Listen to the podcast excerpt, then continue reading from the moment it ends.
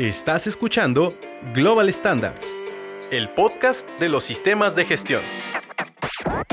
El espacio que hemos creado para contarte todo lo que nadie se atreve a decirte en el ámbito de la auditoría. Quédate con nosotros. Estás en el lugar y momento adecuados. Bienvenido. Bienvenidos al podcast de Global Standard, el espacio para compartir evidencias, hallazgos y sobre todo experiencias personales de los procesos de auditoría y certificación, relatados desde un punto de vista menos técnico y como nunca nadie se los ha contado. Muchas gracias por sintonizarnos y sobre todo por escucharnos en las plataformas donde ustedes escuchan podcast. Y directamente estamos aquí para poder ya estar en esta nueva edición. Yo soy Eduardo Rondero y tengo el gusto de ser su anfitrión en esta ocasión para poder hablar sobre este tema que sabemos que es interesante para ustedes. Ya la mesa directamente de los lectores tenemos a los invitados y estamos preparados para ustedes. Entonces, pues vamos, vamos a poner en el contexto. En un capítulo anterior del podcast, hablamos de cómo era el proceso de creación y revisión de las normas ISO. Pero ¿qué pasa cuando ya se tiene la nueva versión? ¿En qué momento se tiene que hacer el cambio? ¿Cómo se implementa? ¿Quién dicta las pautas para poder hacer esa transición? ¿Quién establece los tiempos para poderlo hacer? Y sobre todo, ¿qué pasa con otros tipos de escamas que no son directamente ISO? Ese tipo de cuestionamientos es lo que trataremos el día de hoy y para eso traemos para la mesa de los auditores la pregunta es ¿cada cuándo cambia la norma y cómo se establece el periodo de transición? Y ya se encuentran aquí conmigo directamente dos personas que eh, pues en especial vamos a compartir estos temas y está conmigo Erendira Orozco que actualmente es líder del sistema de gestión y de desarrollo y auditorías a proveedores. ¿Qué tal Erendira? Hola Eduardo, gracias por invitar. Muchas gracias. E Itzel Orozco, que es gerente técnico de certificación. Hola Eduardo, muchas gracias. No, gracias por estar aquí. Pues adelante, pues si gustas presentarte, Erendira.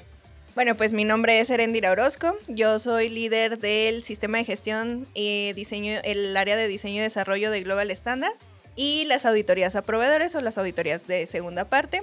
Entre mis actividades principales, pues son eh, estar al tanto de las actualizaciones normativas que nos puedan impactar y que sobre todo pues son los, los esquemas en los que nuestros clientes están acreditados y pues no, estar estableciendo los, los periodos mediante comunicados y estarles dando los avisos para, pues, para que siempre tengamos la, la información fresca y, de primera mano. Y sobre todo, pues bueno, tenemos al especialista en cambios de las normas para los periodos de transición.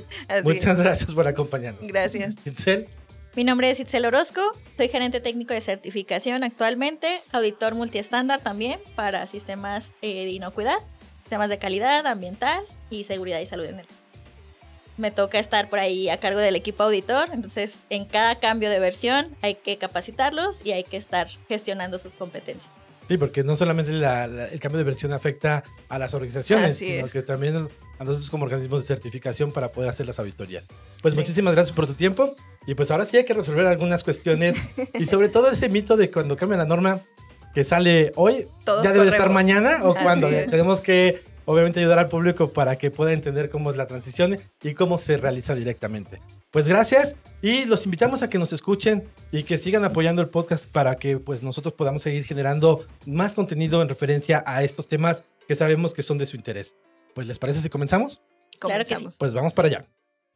Argüendes, fregadazos y sobrevivientes. Cada cuando cambia una norma. Por ejemplo, ya habíamos, ya habíamos hablado de que, por ejemplo, en las normas ISO, en un capítulo anterior, vimos que la norma se revisaba cada cinco años, pero esto directamente te lleva a un cambio como tal. ¿Y qué pasa con otros, con otros esquemas de certificación que no pertenecen a ISO? Mira, como lo vieron anteriormente en, en el podcast pasado, eh, lo que pasa es que la, la, como tal, ISO hace una revisión mediante sus comités de las normas. Entonces, una vez que ya se hace la revisión y de acuerdo a las necesidades que están surgiendo actualmente en el, en el mercado o, en, en, en, la actualidad, determina el comité si es necesaria una, una actualización o si la norma permanece en la versión. Entonces, pues no necesariamente posterior a una revisión tiene que haber algún cambio de versión. Y, lo mismo pasa en, en, las revisiones de los, de los esquemas de, de seguridad alimentaria. Entonces, de acuerdo a cada uno de los dueños de esquema que realiza una revisión, sus comités, es que establecen si es conveniente que, que haya una nueva versión o si continúan o hacen cambios no tan significativos dentro de, les- de los esquemas. Cada cinco años, como veíamos en el podcast anterior, es que hacen esta revisión. Igual, como dice bien Erendira, no puede cambiar en ese momento, sino que solamente se hace una versión o una revisión de ello y después se decide si se actualiza o no se actualiza. Es el caso de ISO 22, ¿no? La versión 2005, nos esperamos hasta el 2018 para un nuevo cambio, entonces no cambia a pesar de esos cinco años después de la revisión. Y pasa algo ahorita similar con 9000, ¿verdad?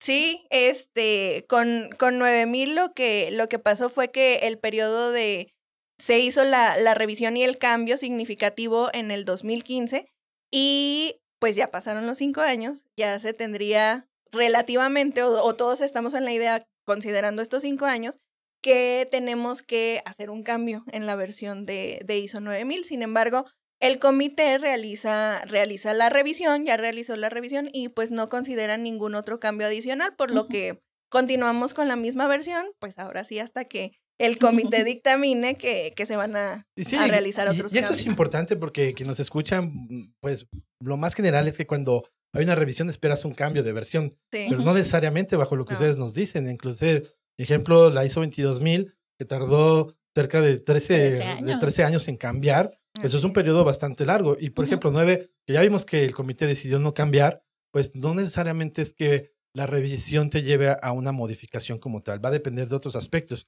Pero, ¿qué podrían considerar las, eh, los esquemas para que sí cambien como tal? ¿Qué, en su experiencia, qué saben ustedes que sí generaría un cambio significativo sobre el esquema? Pues ya relacionado con el contexto, con lo que se está viviendo en la actualidad, las partes interesadas que se involucran a través de, de esta revisión, es un poco lo que deriva de, hay que hacer el cambio de versión para que las organizaciones implementen esta mejora continua de sus procesos y de sus sistemas. Entonces considero yo que eso nos va llevando hacia el camino de si se lleva o no se lleva una transición como tal. Así es, además de que, pues lo, lo que estábamos comentando, ¿no? Eh, cada, cada organización, en este caso los dueños de esquema, eh, tienen sus cier- ciertos lineamientos y adicional también tienen quien hace las revisiones, no, no solamente el comité, pues también está la parte de la GFCI. Entonces, como tal, también es quien nos aporta la, la información si es conveniente estar realizando algún tipo de cambios de acuerdo a, a, pues a, la- a lo que está pasando en la actualidad para, para saber si es conveniente aportar algo más a, a los esquemas de inocuidad y sobre todo pues a las organizaciones en cuestiones de seguridad alimentaria. Y sobre todo tú hablas sobre los esquemas de inocuidad porque son esquemas independientes, que no se rigen bajo ISO, que en realidad ellos pues van bajo otra tendencia que es GFCI, pero podríamos andar de cómo es el papel de la GFCI para este tipo de esquemas. Sí, claro. Igual, tenemos que tener considerado que, pues así como los, mm, las organizaciones, todos somos un, parte de la cadena, ¿no? E- Este, están las organizaciones y, y detrás de las organizaciones, pues estamos los organismos de certificación, que somos quienes avalamos y constatamos que se está llevando un sistema de gestión con alguna referencia normativa. Detrás de los organismos de certificación, detrás de nosotros, pues están los entes acreditadores. Entonces, como tal, los entes acreditadores se encargan de evaluar que los organismos de certificación estén realizando pues su chamba, estén, estemos este, revisando de manera correcta pues los requisitos de los esquemas.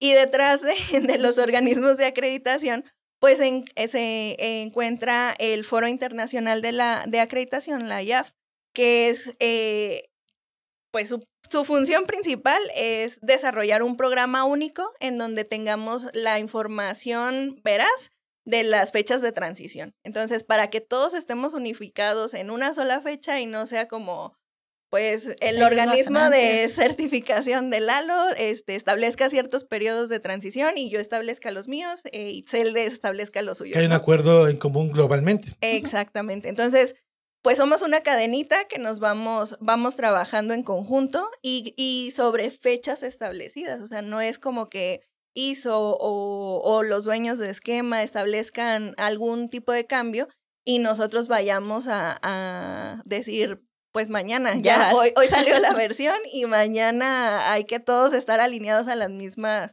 a la misma información, ¿no? Así como habemos una cadenita, pues cada uno tiene sus tiempos, ¿no? Entonces, en función a eso es que, pues ya hasta, hasta que llega a las organizaciones, a sus sistemas de gestión, es que eh, pues las organizaciones también establezcan los cambios y estén en cumplimiento y alineados a los requisitos. Y sobre todo, pues lo que tú nos hablaste ahorita es como directamente como la secuencia de quién revisa los cambios.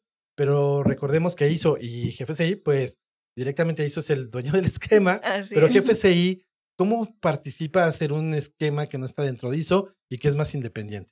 GFCI solamente reconoce a estos dueños de esquema ellos sacan un listado de mis requisitos. Yo necesito que cumplas con todo esto para que yo te pueda reconocer y todos los socios, ¿no? Que estamos dentro de, de esta iniciativa puedan decir, ok, te reconozco como, como esquema, puedes venir tu organización certificada a proveerme el material o los servicios que necesitamos. Entonces, a través de la GFCI, ellos dicen, bueno, si ya, si ya ellos sacaron sus lineamientos, nosotros cómo vamos a transformar nuestro esquema para que esté en cumplimiento con ellos. Entonces, así es como nace una actualización en los esquemas reconocidos por ellos mismos.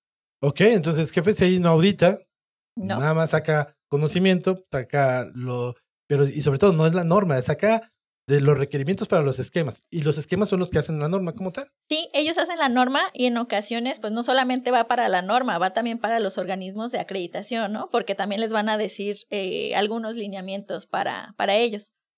Ok.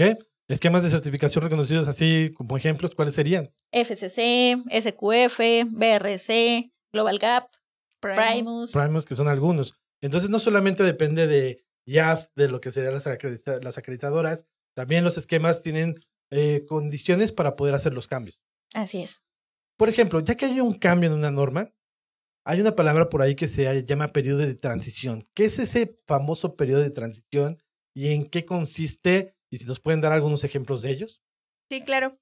Bueno, un periodo de transición es eh, el periodo que está establecido para que nosotros adaptemos a nuestro sistema de gestión los cambios significativos de los requerimientos de los esquemas o de las normas.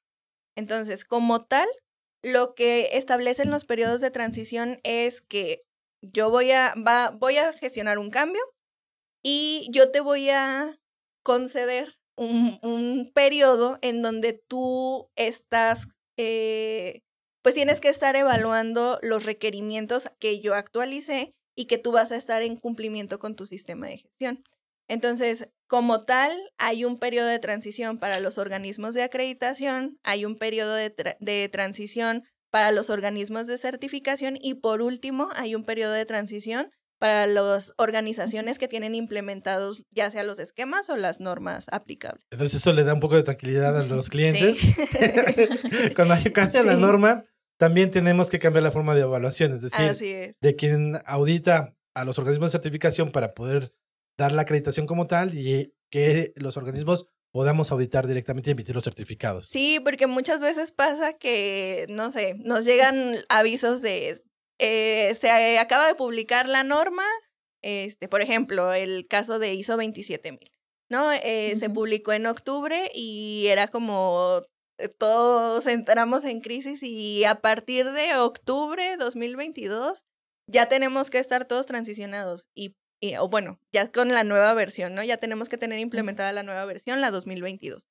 Y no, o sea, eh, se están estableciendo periodos de transición en donde me dicen, ok, acreditadoras, pues primero, ¿verdad? Eh, tú sí acreditadora tienes el tiempo reducido. Y entonces después paso la información yo acreditadora a los organismos de certificación y les establezco, ok, tu organismo de certificación, pues eh, tus organizaciones certificadas tienen un periodo pongamos un ejemplo de... de tres años, ¿no? Por ejemplo, las normas ISO 9000, ISO 14, que fueron tres años de transición. Exacto. Entonces, tienes un periodo de tres años, pero ¿qué crees? Pues tú como organismo de certificación, tu periodo de transición tiene que ser de seis meses. Entonces, sí, las organizaciones tienen tres años, pero tú ya tienes que tener eh, pues tu documentación establecida, tu sistema de gestión, porque pues también nosotros como organismo de certificación tenemos un sistema de gestión tú tienes que tener esa, esa transición ya realizada para poder evaluar esta nueva versión. O sea, no podemos este, que salga una nueva versión de la norma y pues nosotros no transicionar toda nuestra documentación. ¿no? ¿Hablabas Entonces, de tres años, cinco o cuál es lo general? Lo general, bueno, en normas ISO son tres años los que se dan, ¿no? Eh, recordemos la, la transición de 9000, de 14, que nos dieron tres años, entonces para el 2018 ya ninguna organización tenía que estar certificada bajo eh, la versión 2008 y Ujú. 2005, 2004 en su momento, la 14000.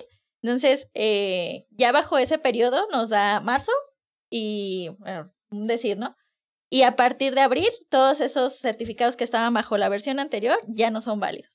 Entonces, es, es por eso que nos da tres años, porque pues está tu tiempo, Eduardo, como organismo de certificación, y de ahí cuánto tiempo le vas a dar, porque nosotros también tenemos que hacer un, un sistema, un periodo de transición, cómo es que lo vamos a llevar a cabo, si va a ser en su siguiente evento, cuánto tiempo más- máximo le vamos a dar para no llevar a 500 clientes, 600 clientes hasta Al marzo, máximo. ¿no?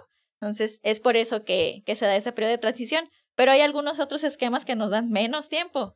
Los relacionados con GFCI nos dan seis meses, ocho meses, un año, cuando mucho. Dependiendo del cambio, ¿no? Ajá, dependiendo del cambio, entonces eh, nos limita un poquito más. Y si a la organización les da seis meses, pues a nosotros como organismo de certificación nos da tres, meses. para La prepararnos. mitad, la, por lo general y en mi experiencia es que nos da la mitad de lo que le establece en periodo de transición a, a las organizaciones. A nosotros como organismo de certificación, si establece seis meses para, para una organización, pues a nosotros nos dan tres meses. Y entonces en nosotros en tres meses, pues tenemos que demostrar la competencia para, para llevar a cabo las nuevas versiones de, de los esquemas. Y sobre todo la transición te tiene que dar ordenada, como tú lo, lo platicabas, porque si no cada organismo tomaría sus fechas y esto sería un desorden. Pero es común que cuando cambia la norma también ya se hagan las reglas de transición o puede haber también diferencias entre ese periodo. Puede haber diferencias. Puede, puede establecerse la publicación de los nuevos requisitos o la nueva versión y posterior a eso ya es que se dictan eh, pues los periodos a, a cumplir de cada una de las partes interesadas y en función a eso pues realizar los, los periodos de transición. Entonces sí puede haber que una norma cambie, un periodo que no sepamos a lo mejor nada y después es. viene ya una regla internacional para poder ya darlo. Así es, para que todos nos estemos alineando, se publica y después de eso se, se toma un periodo considerado y pues ya, todos nos tenemos que alinear una vez que, que haya un, un dictamen oficial de, de, de las acreditadoras o, o de la IAF en donde establezca o, o genere documentos mandatorios en donde nos establezca los tiempos de, de periodo de aplicación. ¿Qué es lo que nos está pasando actualmente? Actualmente cambió la ISO 22003, que es la que nos dicta los requisitos para organismos de certificación en auditorías de sistemas de gestión de inocuidad. Y cambió el año pasado y todavía no sabemos cuál va a ser el periodo de transición. No nos ha dicho ANAP, no nos ha dicho EMA cómo es que lo vamos a desarrollar. Entonces, te- seguimos en la incertidumbre. Todavía no hay un este. acuerdo internacional. La No norma hay. cambió. de- Desde es un junio. es desde un cambio junio. significativo porque de hecho la- hay un ajuste a las categorías de es. que obviamente determinan el giro de la empresa y pues sí tendría que estar ya como la pauta, pero pues como dicen ya lleva un buen tiempo y no y se ha ahí es importante considerar, como en este caso de la, de la 22003, que es una norma aplicable a, a organismos de certificación, Sí, no es directamente hacia, la- hacia, Hacia el hacia el cliente. pero impacta Pero impacta, directamente sí. en las organizaciones. Entonces, pues sí. Entonces sí, de hecho, porque ahorita que es bueno que lo aclararas porque a lo mejor los que tenían ISO 22000 dicen, oye, ya tienen que, ¿Cómo que que- transicionar. sí, No, no. habrá normas que impacten directamente hacia las organizaciones que están certificadas y otras para la ejecución de las auditorías. Así es. Entonces, sí tenemos que tener como en consideración los periodos de transición, que una vez que se haga la publicación de, de la norma o de la nueva versión del esquema de acuerdo al impacto que nos esté generando, porque, por ejemplo, eh, no sé, un, un un eh, Global Gap que acaba de hacer eh, la, la actualización de la versión. Actualmente en Global Gap estamos en, en la versión 5.4-1 y pues si hubiera, an- anteriormente estaba la versión 5.3 o la versión 5.2 y pues eran este cambios no tan, Mínimos. no tan drásticos. Ahorita la, la versión se está actualizando a la versión 6, entonces pues si estamos pasando de un 5.4-1 a, a una versión 6, pues los cambios son, son significativos y pues que tenemos que tomar a consideración para, para nuestro sistema de gestión. Incluso tomando como ejemplo el esquema Global Gap, a ellos, a las organizaciones, les van a dar un periodo de más de un año para transicionar. Ya hace obligatorio que se audite bajo esta norma 6 en enero del 2024, entonces nos dio un tiempo muy, amplio. A pesar de que pues nosotros como organismo de certificación pues ya nos tenemos que preparar, ¿no? Porque alguna organización nos va a decir, hey, a mí ya audítame bajo las 6, yo ya estoy listo. Tenemos que, tener nosotros... que siempre pasa, ¿no? Sí, sí. no, y sobre todo porque buscas ser competitivo, ¿no? Y, y, obviamente, pues siempre también a lo mejor un cambio de versión te da una ventaja competitiva en el mercado y demás. Así Pero, por ejemplo, tú hablabas de ISO 22000, que no estaba el eh, 22003, que no se daba el cambio internacional. Pero con los esquemas independientes de inocuidad que no dependen de ISO, ellos ya por lo general ya dan sus pautas de las transiciones o también eh, la GFCI puede mandar algo mandatorio y que no se dé como tal. Sí, pues la GFCI, como decía al inicio, pues da su versión, ¿no? Y los esquemas trabajan a marchas forzadas para poder dar cumplimiento y que ellos ya te reconozcan esa nueva versión. Ya que una vez que ellos los reconocen, te dicen, ¿sabes qué? Tienes tanto tiempo. Lo que nos pasó en la versión de SQF. SQF del cambio de 8.1 a versión 9 nos da cinco meses, siete meses para la transición y nosotros nos tenemos que preparar antes y te dice, ¿sabes qué? A partir de mayo del 2022, todas mis auditorías son bajo este esquema. ¿Estés listo o no? Sí, que eso es un, también un, factor importante. Sí. Eh, eh, el, ejemplo que tú tocaste de SQF es, SQF, por ejemplo, que es un esquema de inocuidad, dijo, a partir de una fecha, todas las auditorías que vienen directamente se van a hacer bajo esta versión. Pero hay transiciones, principalmente de ISO, que es un periodo de tres años. Incluso las organizaciones como que deciden, me hago la transición en este año, en el otro, porque mi máximo es tal fecha. Es decir, dan una fecha máxima para lograr la transición. Pero en inocuidad podría darse el, el caso de que a partir de tal fecha, estés o no preparado, como él lo dices, es la evaluación bajo este criterio. Interesante ese aspecto. Y que, y que justo tomando como e, ese ejemplo es recordemos que son periodos que nos establecen los esquemas, o sea, y nosotros tenemos que anticiparnos pues para también estar dentro de cumplimiento, así como las organizaciones tienen que estar dentro de cumplimiento, pues nosotros también como organismo de certificación tenemos que estar de, eh, dentro del cumplimiento y si nos establecen fechas máximas, pues nosotros anticipamos pues para, para poder seguir atendiendo esa parte del esquema. Pero sería interesante, por ejemplo, que nos ahondaran un poquito más, por ejemplo, ahorita que nos, que nos escucha, dice, ah, ustedes hacen, eh, ustedes hacen el cambio, pero ah, como organismo de certificación, ¿nos revisan el cambio?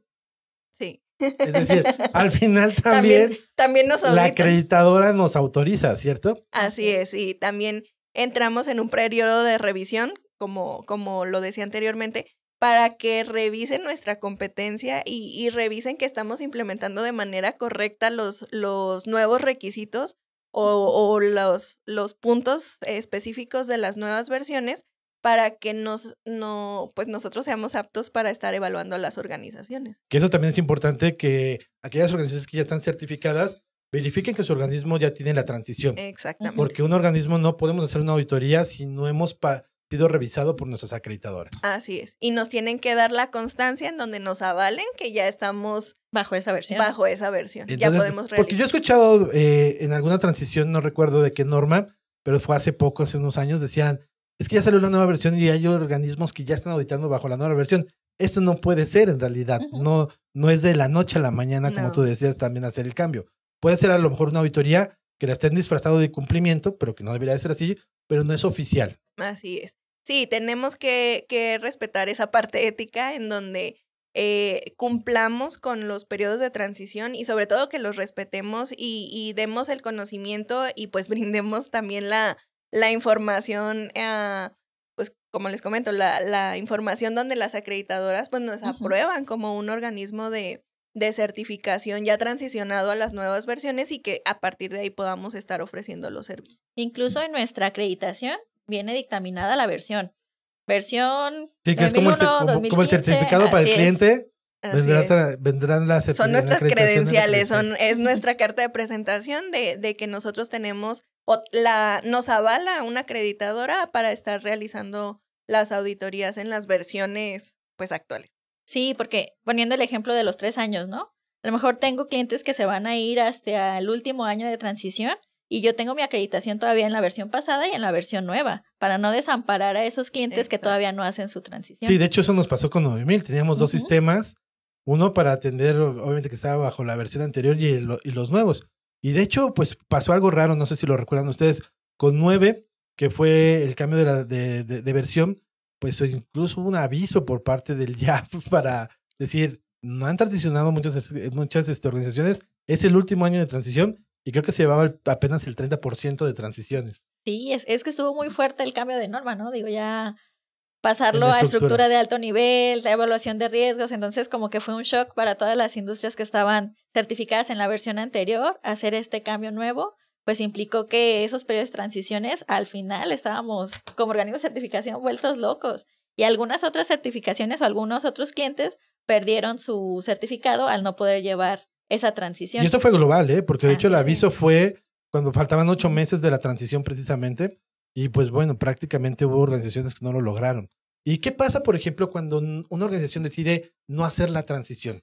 ¿Qué consecuencias tiene para la organización que está certificada? Pues así, eh, eh, a grandes rasgos, pues pierden su, su certificación.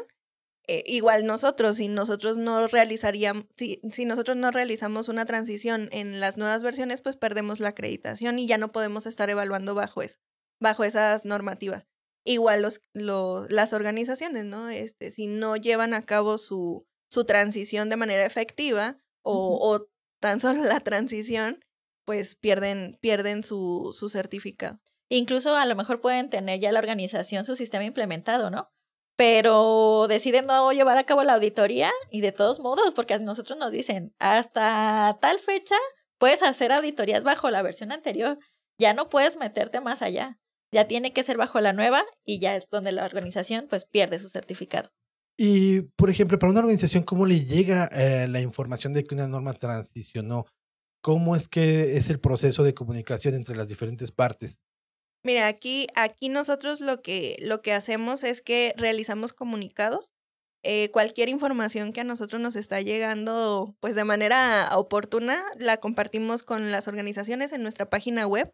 Eh, hay un apartado de comunicados de comité y ahí es donde, donde hacemos como la, la carga de la información para que ahí estén al pendiente de todas las noticias. De igual manera, pues a, a las organizaciones que están certificadas con nosotros y que se va, pues les damos el aviso, les hacemos llegar algún comunicado para que estén atentos de, de los periodos que, que, se están estableciendo y pues sobre todo porque nuestro interés es que no, no, no pierdan sus certificados y que no, no dejen caer sobre todo sus sistemas, sus sistemas de gestión.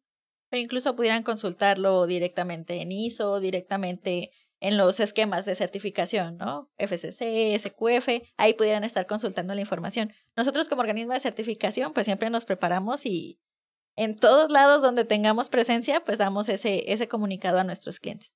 Sí, pero también es responsabilidad y de hecho que creo que los esquemas de todo tipo se han abierto a que la responsabilidad de las transiciones, así como del esquema, es de la organización que está certificada. Así es. Entonces, como tip, pues, es importante que también la organización que está certificada está al pendiente de los comunicados de el tipo de norma o que consulte los sitios oficiales. Sí, o sea, de, entrada, así, paso número uno para, para empezar a, transicionar mi, mi sistema de gestión, pues adquiero la, nueva versión y en función a eso, pues identifico todos los cambios y todo lo que va a impactar a mi, a mi sistema de gestión, ¿no? Y, y, posterior a eso, pues estar pendiente. La verdad es que nuestro, las organizaciones que se encuentran con nosotros son muy aplicadas y siempre nos están contactando para, para justamente conocer esa información. Y pues nosotros les damos eh, seguimiento oportuno de, de, la información que tenemos, así este, nos está llegando y nosotros la, la compartimos para que pues estemos en el mismo canal todos y, y, y tengamos la certeza de que estamos llevando a cabo las, las transiciones pues de manera efectiva. Y sobre todo, en una transición no se dan aplazamientos. Ah, eso, es, lo que conocemos. Porque muchas organizaciones dicen, oye, aplaza. Oye, apóyame. Sí, es que es justo eso, o sea, no, no, y es algo como que, que sí tenemos que tener en entendido que no es una, no son disposiciones o no son fechas que está estableciendo Global Standard o los organismos de certificación. O sea, son fechas que ya se establecen previamente de toda la cadena. Y acuerdos globales. Exacto. Entonces, pues por más que se soliciten aplazamientos y, y cualquier tipo de situación, pues no podemos pausar una transición. No es, no es posible a menos de que tengamos algún lineamiento, pero hasta ahorita no se ha dado. Creo que ni en pandemia se dio. No. Al final, las organizaciones teníamos tenían que que hacer las transiciones correspondientes. Ujú. Y sobre todo que también entiendan las, las organizaciones que tienen las- la, la certificación, que muchas veces el periodo de transición pues, puede ser un año, porque se busca que también se hagan durante sus eh, diferentes auditorías, sus seguimientos. O Y puede sobre ser todo por fecha tengan- también, como ya lo vimos en el caso de. Sobre todo que tengan la evidencia, ¿no? La evidencia de, de que se puede evaluar que realmente sí los cambios los están implementando y les están dando el, el seguimiento adecuado y que sí supieron transicionar su sistema de gestión para, pues para aplicable a las nuevas versiones. Mm, Yo tengo una pregunta por ahí. Por ejemplo, en esquemas independientes hablábamos ahorita de algunos de inocuidad, versión 5.4.1. eh, Parece ¿Qué trabalenguas. tipo de versión? ¿Por qué no es un número entero? ¿Por qué se da a lo mejor la parte punto uno, punto dos? ¿Se remasteriza? ¿Es mejor? ¿O qué, qué es lo que pasa ahí? Es un remix. ¿O por qué a veces es un número entero, a veces es un, un punto? ¿A qué se debe? Pues principalmente a que la versión, si estamos cambiando punto uno, punto dos, punto tres, pues es que el cambio va a ser mínimo, a lo mejor tal vez de, de algún tipo de lenguaje que se está modificando, a lo mejor ahora, este, no sé, ya no las voy a llamar organizaciones, las voy a llamar sistemas de gestión, no sé, algún tipo de cambio que si no, no es, este, ¿cómo se podría decir? No, no, ¿Impactante? no es impactante.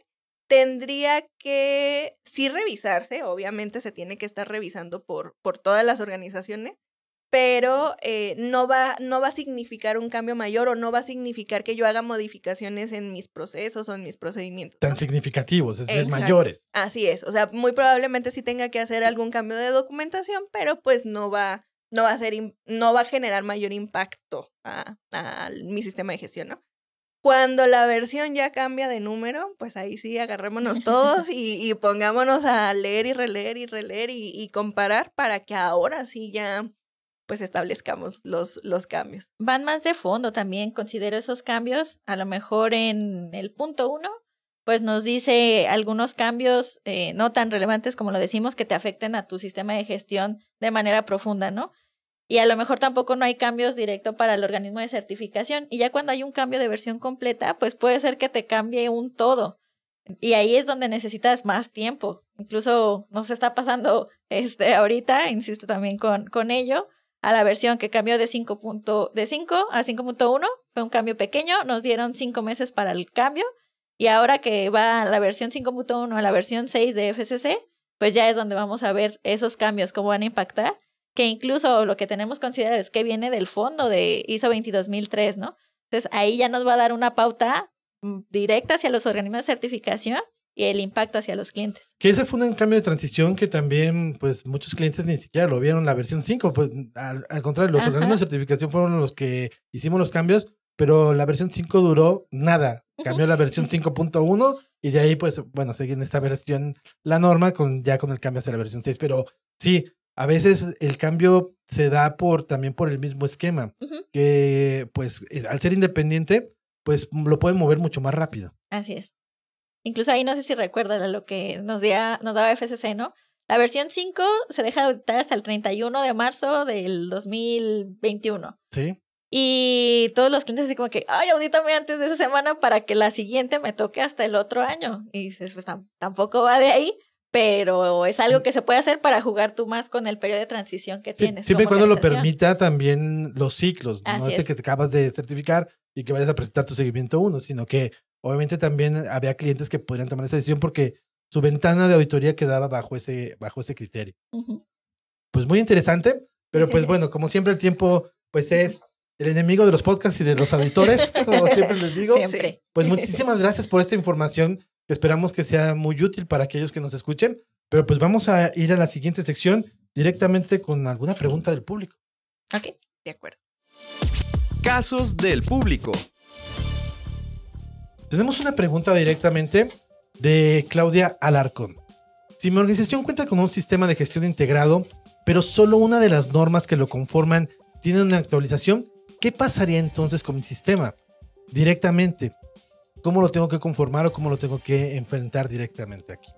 Al ser un esquema que te va a dar un lineamiento para tu sistema de gestión, pues obviamente tienes que cambiar todo de fondo. Porque es integrado. Es Tienes integrado. varias normas. Así es. Y si bien no cambian las otras dos, pues tú tienes que dar ese seguimiento a esos cambios de, de normatividad. Digo, algo, un ejemplo que nos pasó en estos sistemas integrados que son los más comunes, ISO 9000, ISO 14, en su momento OSAS 18000. Entonces se cambia y se actualiza ISO 9000 e ISO 14. OSAS sigue igual, pero pues cambia todo de fondo, ¿no? Cuando llega la transición a ISO 45000 de OSAS De a OSAS a- 45, Ujú. pues ya dices, ya tengo un gran avance porque ya es estructura de alto nivel. Fue mucho más fácil para las organizaciones. Incluso ya no tuvimos un comunicado de, de la IAF diciéndonos, hey, hay muy pocas organizaciones. Fue más fluido este cambio. Sí, pero al final lo que tienen que hacer las organizaciones es obviamente atender el cambio de la norma para poder seguir con su sistema integrado. Sí, como sistema va a tener un impacto, pero las otras normas no se tocarán.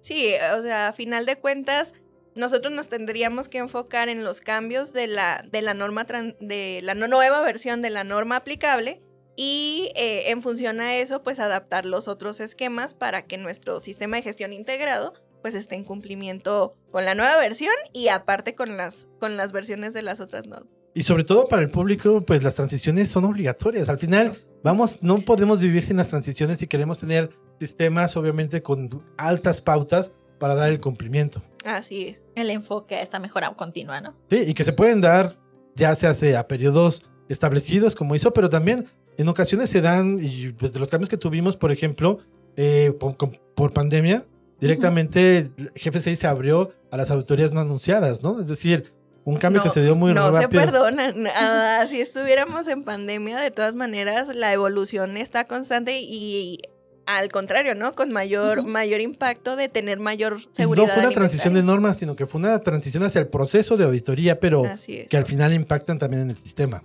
Sí, realizar esas parcialidades, ¿no? De auditoría remota. En el caso de inocuidad, que dicen, no, mi norma no me la audita es totalmente remota porque lo que necesito es ver, es oler, es va más allá de lo documental.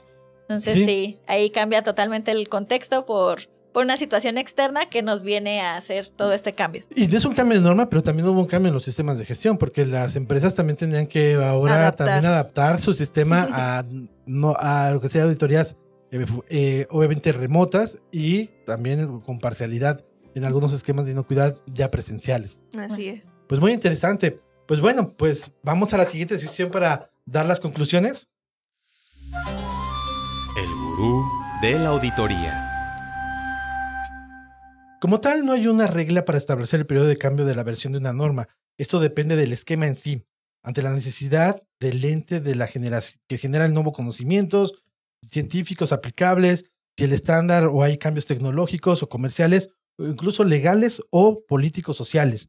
Pero los periodos más comunes son de cinco años en algunos estándar o directamente cada tres años o uno, pero va a depender del estándar y de la situación de tal como tal. La GFCI hace la colaboración directamente para generar el conocimiento que los estándares deben de cubrir, pero los estándares son los responsables de dar los periodos de las transiciones, incluso por observaciones hacia auditorías en el mismo estándar, que es una característica que tienen algunos estándares independientes. El periodo de transición de una nueva norma, pues obviamente tiene plazos, lo importante es que las organizaciones los conozcan y que se adhieran a estos plazos. El no hacerlo podrá tener la peor consecuencia, que sería hacer que pierdan su certificado. Así. ¿Algún comentario final para que pueda obviamente cerrar esta participación? Alentar a las organizaciones a estar pendientes de estas actualizaciones de las normas en las que están certificados para iniciar con su proceso de transición, no hasta que te diga tu organismo de certificación, sino que tú ya empieces a trabajar en ello y que al final los tiempos no te coman. Eso es importante. Sí, a- a- abonando a- al comentario de Itzel, que creo que ya tiene la idea principal, pues que estén pendientes de, de las fechas de transición. Eh, nosotros, como organismo de certificación, estaremos en contacto y con mucho gusto de, de darles la, la información de los nuevos cambios. Y sobre todo porque las transiciones pues también se reflejan en el certificado. En la información Así del es. certificado va la norma, la versión y pues a veces también es importante que conozcan cómo va a ser la transición, porque hay, trans- hay transiciones donde te dicen tu certificado ya tiene que estar generado o hay otros donde ya presentan la auditoría aunque el certificado salga posterior, que también es importante que conozcan siempre esto. Entonces, como consejo, también siempre estén al pendiente de la información que les dan sus organismos de certificación para que se haga esta transición como parte del proceso natural. Y no, no hay que olvidarlo, hay que tenerlo pendiente y planearlo. sí. Tener un, todo. un plan de ahí de transición. Pues muchísimas gracias por, obviamente por esta participación. Muy interesante los temas. Si tuvieran alguna duda, pues nosotros quedamos abiertos. Erendira, Itzel, muchas Gracias. por su tiempo. Muchas y a todos aquellos que nos escucharon, pues los invitamos a que sigan pendientes de los programas, que tenemos contenidos muy interesantes para ustedes. Y nos vemos en la próxima. Buenas tardes, buenas noches, a la hora que nos escuchen. Buenos días. Acabas de escuchar una emisión más de nuestro podcast, pero si te quedaste con ganas de más, puedes encontrar contenido adicional en nuestras cuentas oficiales, Facebook, Twitter, Instagram y LinkedIn. No te pierdas nuestra siguiente emisión, Global Standards, el podcast de los sistemas de gestión.